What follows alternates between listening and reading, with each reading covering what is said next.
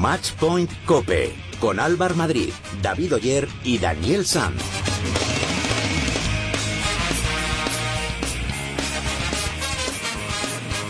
Muy buenas, ¿qué tal? ¿Cómo estáis? Bienvenidos al programa especializado en tenis y en pádel de cope.es. Bienvenidos al capítulo número 12 de Matchpoint Cope. Después de unas semanas de parón navideño, volvemos a contaros todo lo que está pasando en el mundo del tenis y vamos a hacer una previa de cómo nos viene el primer grande del año, el Open de Australia. Esta semana se han disputado tres torneos, Sydney, Auckland y Hobart, aunque los españoles no han hecho muy buen papel. Además, hoy ha empezado el Abierto de Australia. En unos minutos lo contamos. En Padel la competición está parada y seguimos a la espera de que salga el calendario oficial que nos indique cuándo se reanuda el circuito. En el programa de hoy vamos a hablar con Oriol Roca, un jugador español de 21 añitos que no ha podido disputar el Open de Australia a falta de un punto para entrar en la fase previa. Además, Dani nos va a enseñar cómo es el camino de un jugador de tenis hasta que llega a convertirse en profesional. Os recordamos que cada semana ponemos una pregunta en nuestras redes sociales para que vosotros también forméis parte del programa. Estamos en Twitter como arroba matchpointcope y en Facebook nos podréis encontrar en facebook.com barra matchpointcope. Pero antes de todo esto, vamos a ver qué ha pasado esta semana con la ayuda de Daniel Sanz.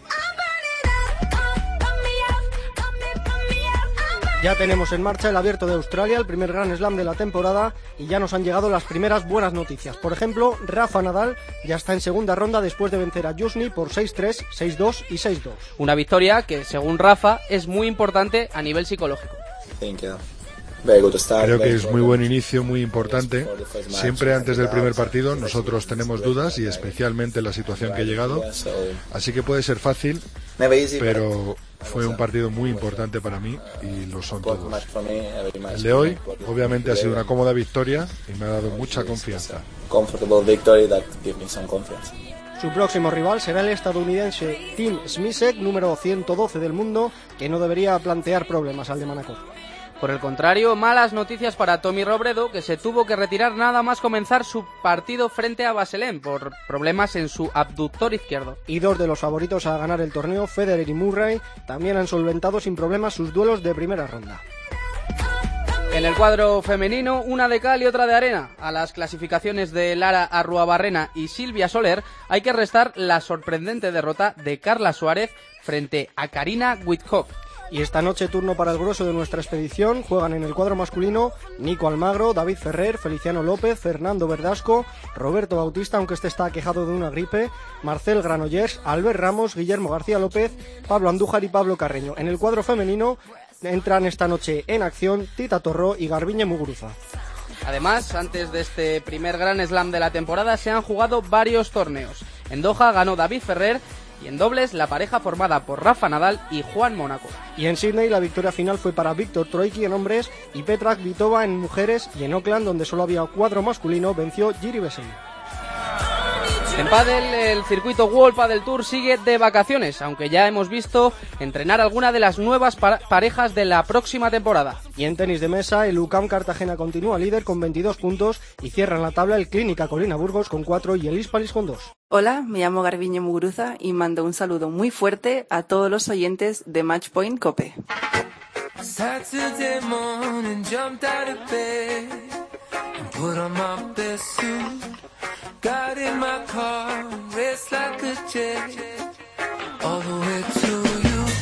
Hoy vamos a hablar de una historia muy curiosa que le, ha pasado a un tenista español.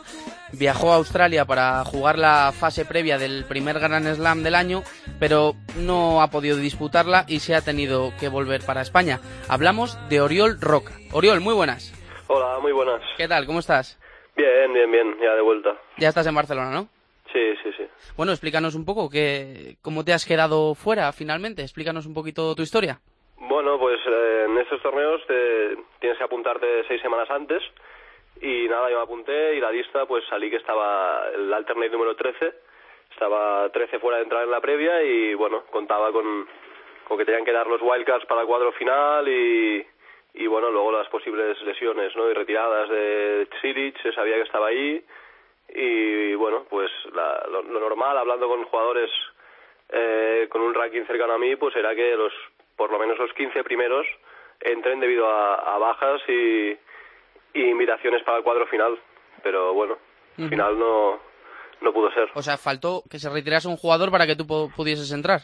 Sí, sí, sí. Al final, bueno, se, se borraron, hubo seis invitaciones, se borraron Silic, Stepanek y alguno más y bueno, yo me fui a Australia sabiendo que estaba dos fuera el jueves 8 y llegó ahí a Australia el viernes y nada, el, domingo por la mañana me dicen que ya estoy uno fuera, me mandan a escribir la ATP que estoy uno fuera y quedaban bueno dos días dos días enteros y, y la mitad de, otro para, para que se borrara uno más y mm. no ¿Y cómo fue cómo fue la, la espera hasta que finalmente te comunicaron que no que no podías disputar el torneo?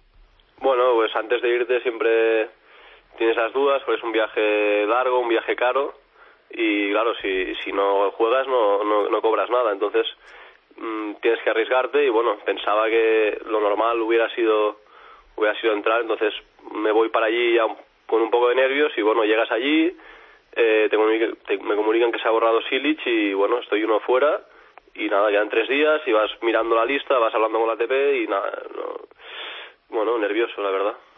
Oye, Oriol, eh, generalmente los viajes a Australia son bastante caros. Eh, muchos tenistas optan por quedarse por Europa jugando Challengers.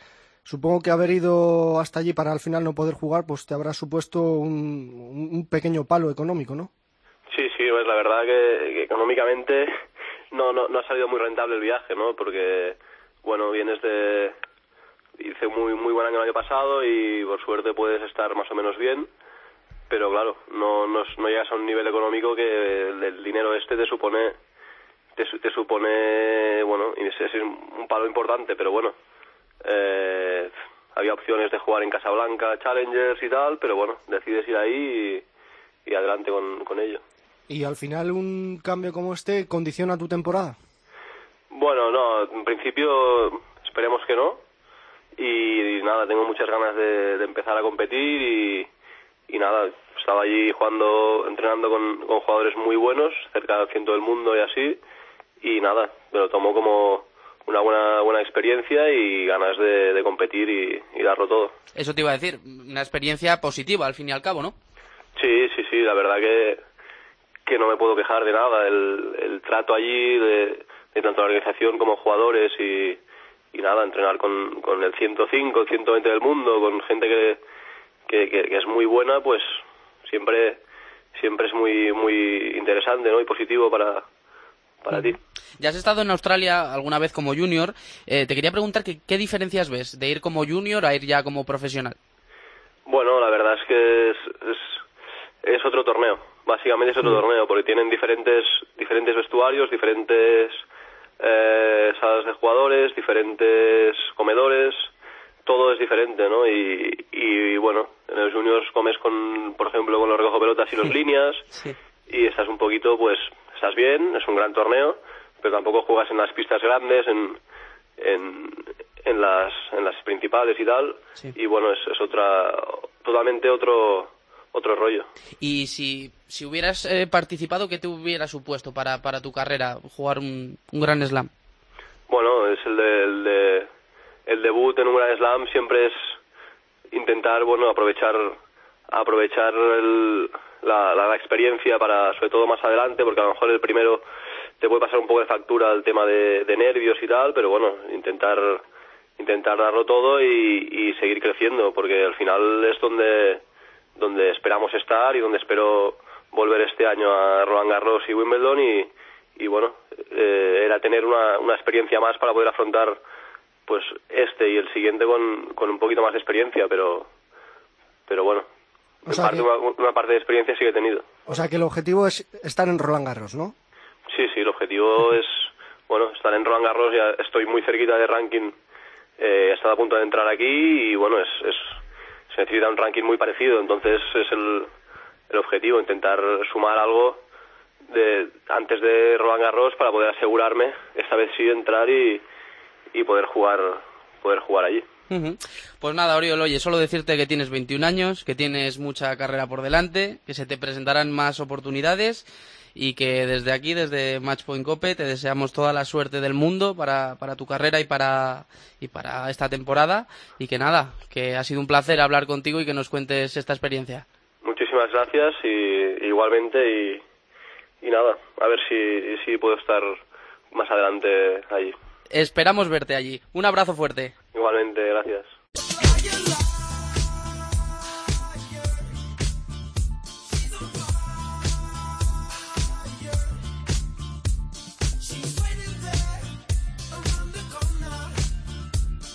Es momento ahora de la opinión sobre la pregunta de la semana. ¿Qué esperas de Rafa Nadal en el Open de Australia? Para contestarla, hoy hemos recurrido a la exjugadora del circuito profesional, Vivi Ruano. Pues yo creo que de Rafa, tanto yo como todo el mundo siempre esperamos lo mejor de él, ¿no? Que, que llegue a la final o que gane el torneo.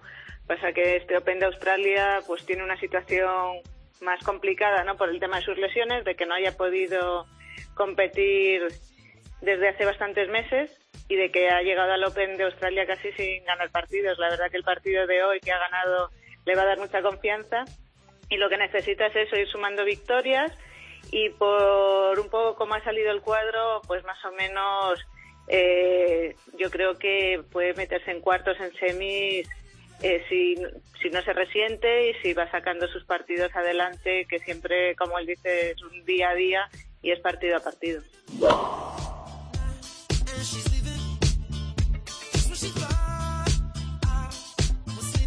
Después de escuchar la opinión de Vivi Ruano, vamos a analizar este abierto de Australia que ha comenzado en el día de hoy. Y para ello tenemos con nosotros a nuestro compañero y experto en tenis Ángel García, que hace mucho que no nos deleitaba con su sabiduría por este programa. Muy buenas, Ángel concretamente los 31 años que tengo porque nunca he delicado a nadie con mi sabiduría. ya sabes que te tenemos mucho cariño, que eres nuestro gran mentor, ¿eh? Será eso, será eso.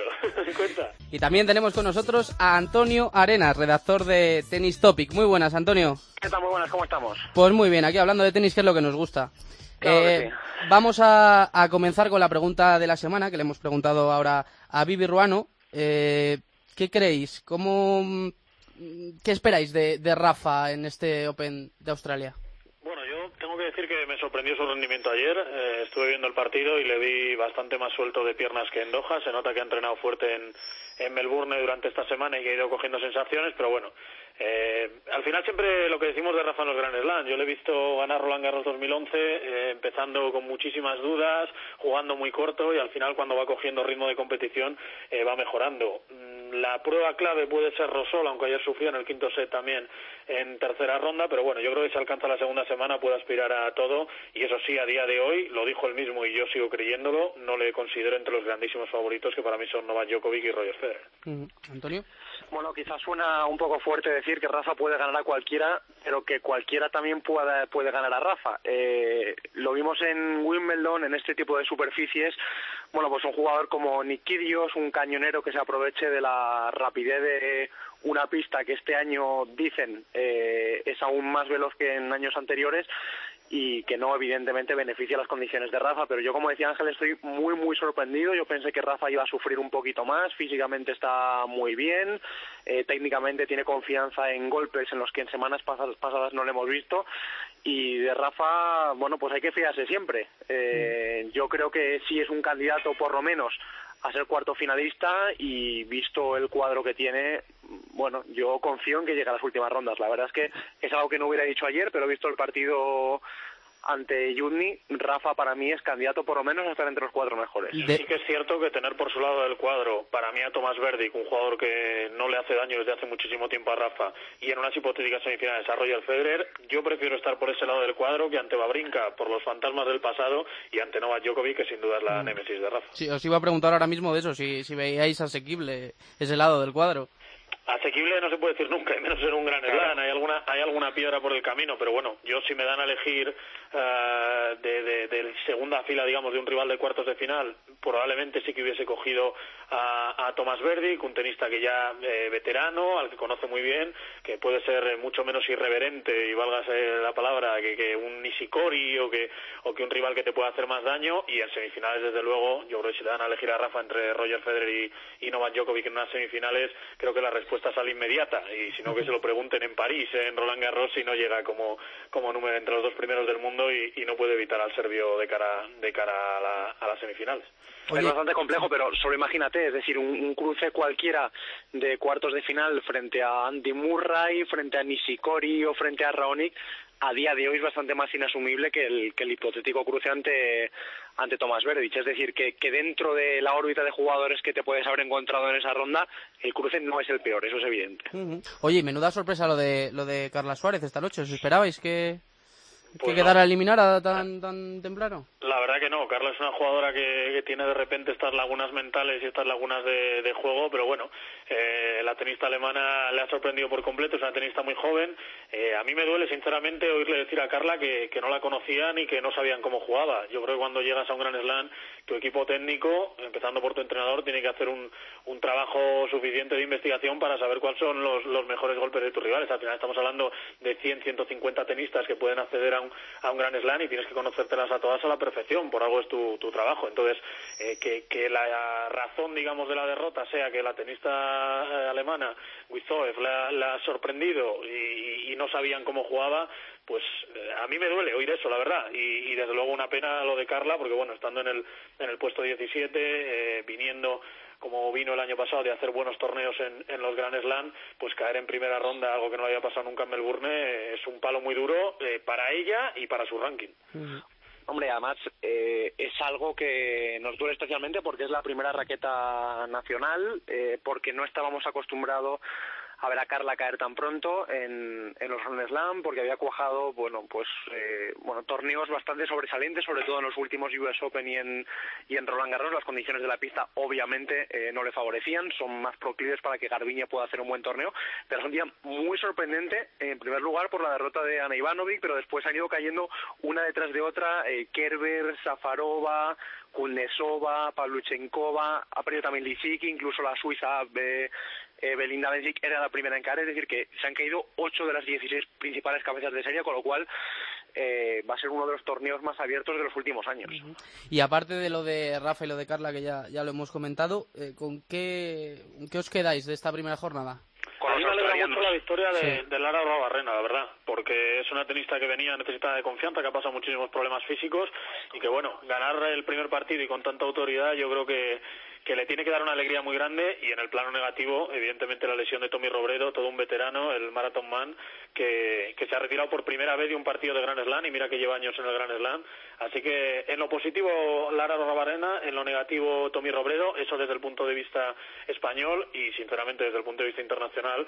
Eh, yo ponía hace poco en Tennis Topic que, que ya es noche cerrada en Melbourne y Australia sueña porque lo que han hecho hoy los dos niños, tanto Nick Kyrgios, que ya lo esperábamos de él, como Tanasi Kokina, Kokinakis, que ha eliminado nada menos que al eh, undécimo cabeza de serie, a Ernest Gulbis, eh, yo creo que es, eh, vamos, con lo que están abriendo todos los portales de tenis en el mundo. Y qué ambientazo, ¿eh? En la pista.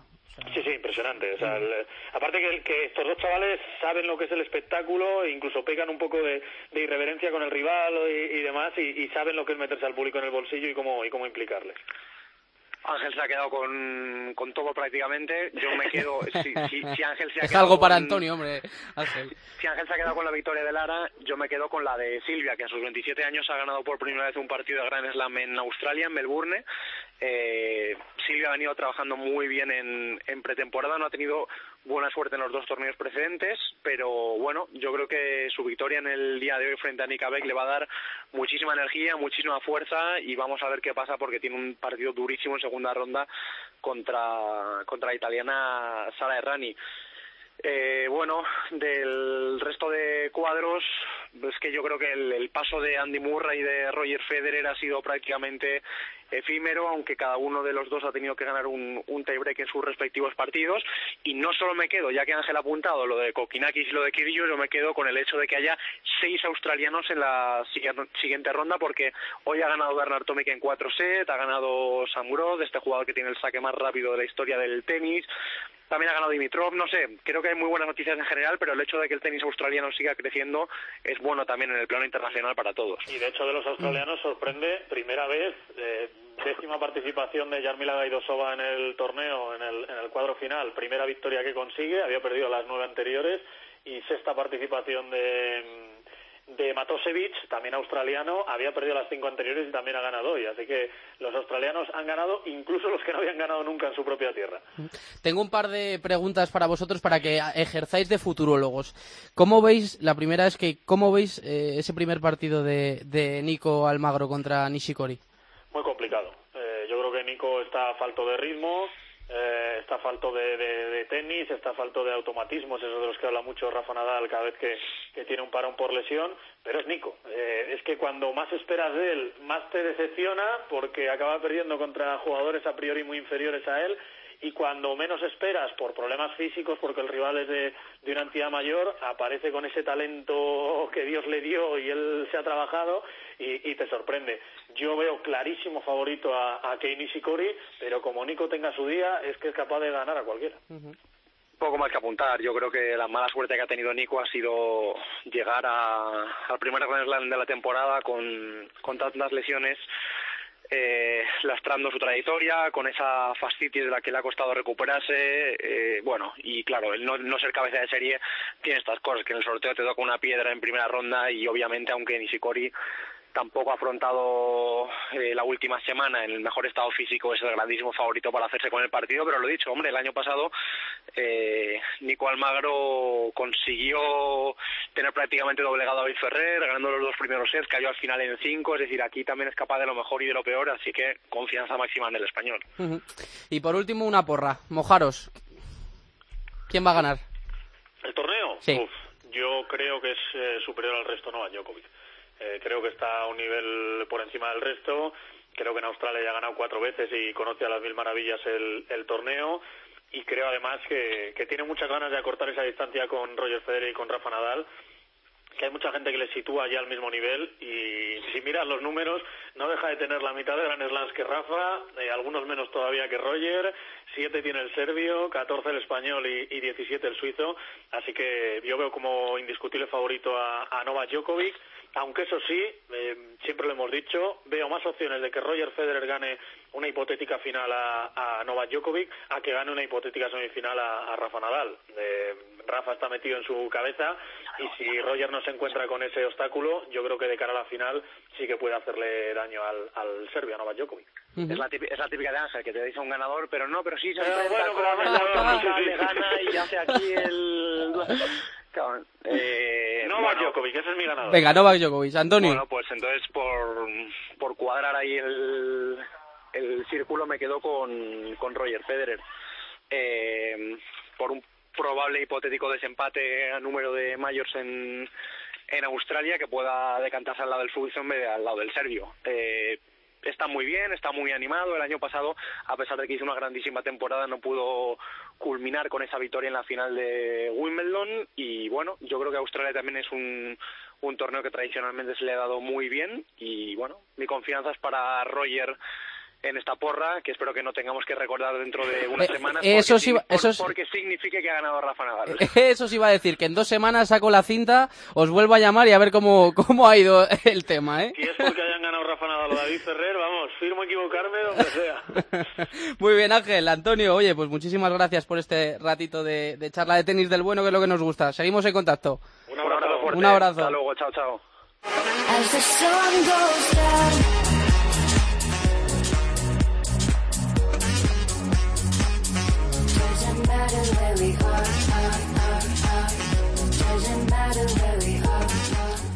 Bueno, pues después de esta tertulia con nuestros compañeros, vamos a ver qué opináis vosotros, los que dais sentido al programa, los oyentes. Recuerdo que nuestros sistemas eh, de participación son en Twitter arroba y en Facebook facebook.com barra matchpointcope. David, cuéntame, ¿qué dicen los oyentes? Bueno, tenemos de todo esta semana. Álvaro, han vuelto los oyentes con fuerza, pero no con plena confianza en Rafa Nadal para este torneo de Australia. Por ejemplo, Javi nos dice que después de ver a Nadal en Doha es imposible pensar que tiene ni siquiera una mínima opción de ganar en Australia. Néstor comenta que es muy difícil que llegue incluso a semifinales, pero que tratándose de Rafa Nadal nunca se sabe. Y Rocío apunta que soñar es gratis y que, ¿por qué no?, Nadal pueda dar la sorpresa y haber mejorado estas dos últimas semanas. Y fuera de este tema, la gente hace porras para el torneo de Australia. Manuel Antonio, por ejemplo, apuesta por Djokovic, una apuesta bastante segura. Dice que la superioridad física del serbio se va a imponer por lo menos al principio de la temporada. Mercedes comenta que va a estar muy atenta a Nishikori, al japonés, a ver si conserva el nivel de la temporada pasada. Y Jesús dice que tiene especial interés en ver a Feliciano López en los grandes torneos, quizás su talón de Aquiles y donde ya mejoró el año pasado. Bueno, pues seguid atentos al Twitter a lo largo de la semana porque colgaremos la pregunta para el programa del próximo lunes. Hola, soy Mar López. Os mando un saludo muy grande a todos los oyentes de Matchpoint Cope.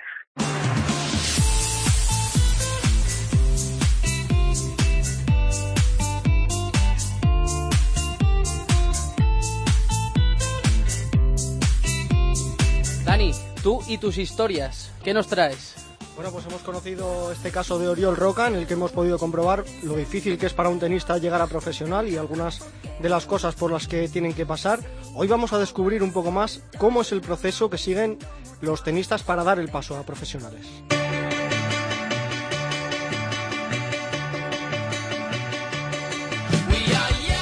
Australia acoge a las mejores raquetas del tenis mundial, los mejores tenistas del planeta se miden por el primer Grand Slam del año, pero el camino para llegar a disputar un torneo como este no es fácil como nos ha explicado el propio Oriol. No le ha faltado nada, a ver si le vemos en el próximo Roland Garros. Bueno, pero incluso para quedarse a las puertas del Open de Australia, para llegar hasta ahí, hay un largo camino que se desarrolla en escuelas y academias, como es el caso de la Sánchez Casal. Allí les ofrecen a los jóvenes todo lo que necesitan para llegar a ser profesionales, como nos explica el, tenis, el ex tenista Ángel Jiménez, que ahora es entrenador en esta academia. Tienen que tener un, un servicio de atención máxima, un entrenador de tenis que le haga de tutor, un servicio de psicología adaptada al deporte, en este caso al tenis, un área de fitness donde se les programa una parte de la condición física y también una oficina donde tenemos doctores y un fisio que los pueden atender.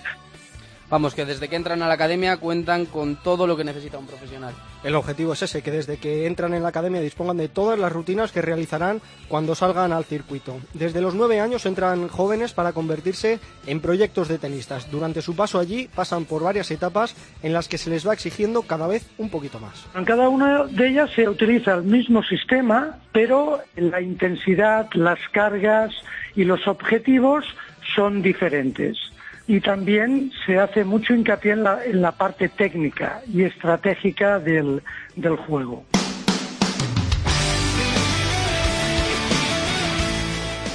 En estas academias les tutorizan con entrenamientos personalizados, porque cada tenista tiene sus propias características, tanto físicas como de juego, pero también les enseñan a cuidar otros aspectos igual de importantes si quieren tener el mayor rendimiento posible. La nutrición, el descanso son parte del entreno, nosotros le llamamos que es el entreno invisible, el cual no se ve pero que es también importantísimo. Cada día pues son rutinas que están con un sentido y con unos objetivos. Les enseñan a llevar una buena alimentación, un buen descanso, el entrenamiento, pero luego todo esto habrá que llevarlo a la práctica, ¿no?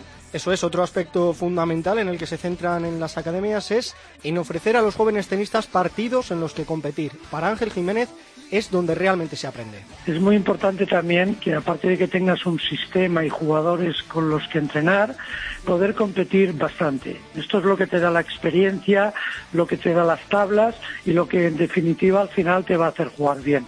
Y ahí es donde tú empiezas a aprender. En esos partidos no solo se mide el rendimiento deportivo, el ganar o perder, sino que se establecen otros objetivos en función del rival, la superficie, cómo se desarrolla el encuentro, etcétera. ¿Y se entrena toda la temporada igual o no? Bueno, en realidad no. Por ejemplo, en la Sánchez Casal se diferencia entre periodos de precompetición y de competición. En el periodo de precompetición trabajamos mucho la memoria. Esas situaciones que va a encontrarse en el partido, vamos haciendo muchas repeticiones para que vayan memorizando el sistema. En la época de competición, esa memoria desaparece un poco y empezamos a trabajar sobre la intensidad y las repeticiones, que tienen que ser más cortas y más intensas.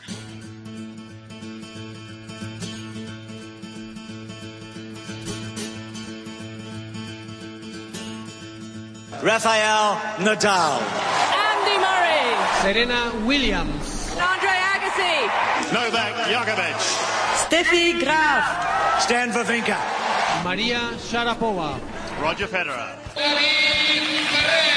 De la Sánchez Casal han salido nombres como Andy Murray, Svetlana Kuznetsova, Grigor Dimitrov y así hasta una treintena de tenistas que han llegado al top 100. Son los jóvenes quienes se acercan a la academia para recibir formación y allí, aparte de tener algo de nivel, sobre todo se les exige que sean responsables. Que tenga un nivel de tenis, pero sobre todo lo que se le pide que sea responsable, es decir, de que entienda dónde viene y a lo que viene, que cuando vengan aquí sepan la exigencia que tienen que tener con todo lo que se le va a ofrecer. ¿Y qué pasa cuando uno de estos jóvenes completa su formación? Bueno, pues entonces intentan alcanzar ese objetivo de entrar en el circuito profesional, aunque no todos lo acaban consiguiendo. Para estos casos, la academia les busca otra posible salida. Al llegar a una cierta edad y un cierto nivel, el acompañamiento tiene que ser un poco más individualizado y por otro lado, para los jugadores que lo tratan de hacer, que por diversas causas pues no pueden lograrlo, tenemos otra salida, ya que aquí también tenemos un colegio donde ellos, con la experiencia que han conseguido aquí, darle una salida en este sentido.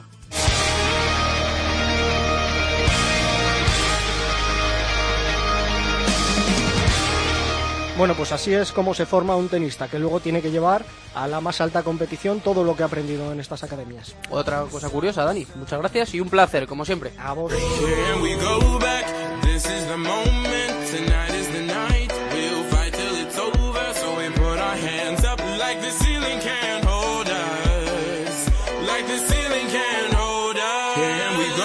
David, antes de irnos, ¿qué tenemos para la semana que viene?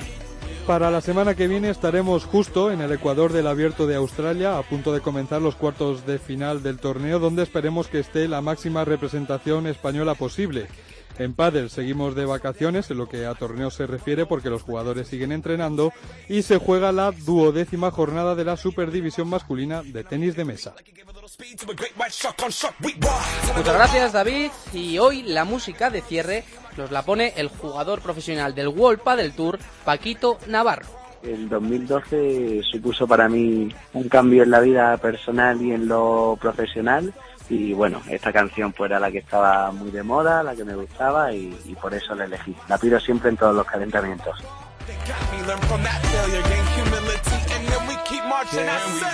Pues hasta aquí ha llegado este capítulo número 12 de Matchpoint Cope. Muchas gracias por estar ahí. En la técnica ha estado José Antonio Hernández y nada, que disfruten de la semana.